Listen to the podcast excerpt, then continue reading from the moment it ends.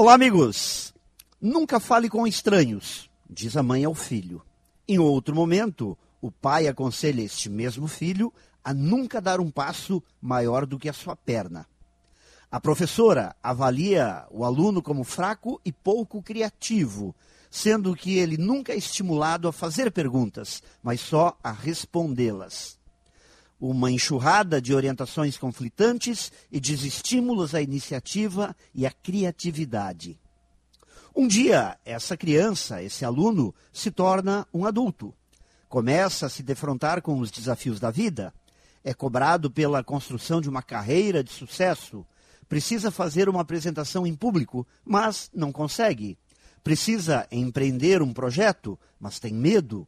Precisa de ideias, mas se acha incapaz de tê-las. Se depara com um mundo que cobra criatividade, iniciativa, atitudes de inovação. Mas essa criança adulto não consegue mais se movimentar. E onde tudo isso começou? O que deflagrou o bloqueio?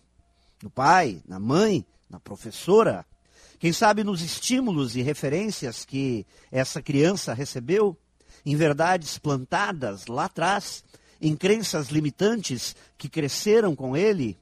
Então, muito cuidado, caros pais e professores, para não atrapalharem o futuro de seus filhos e de seus alunos.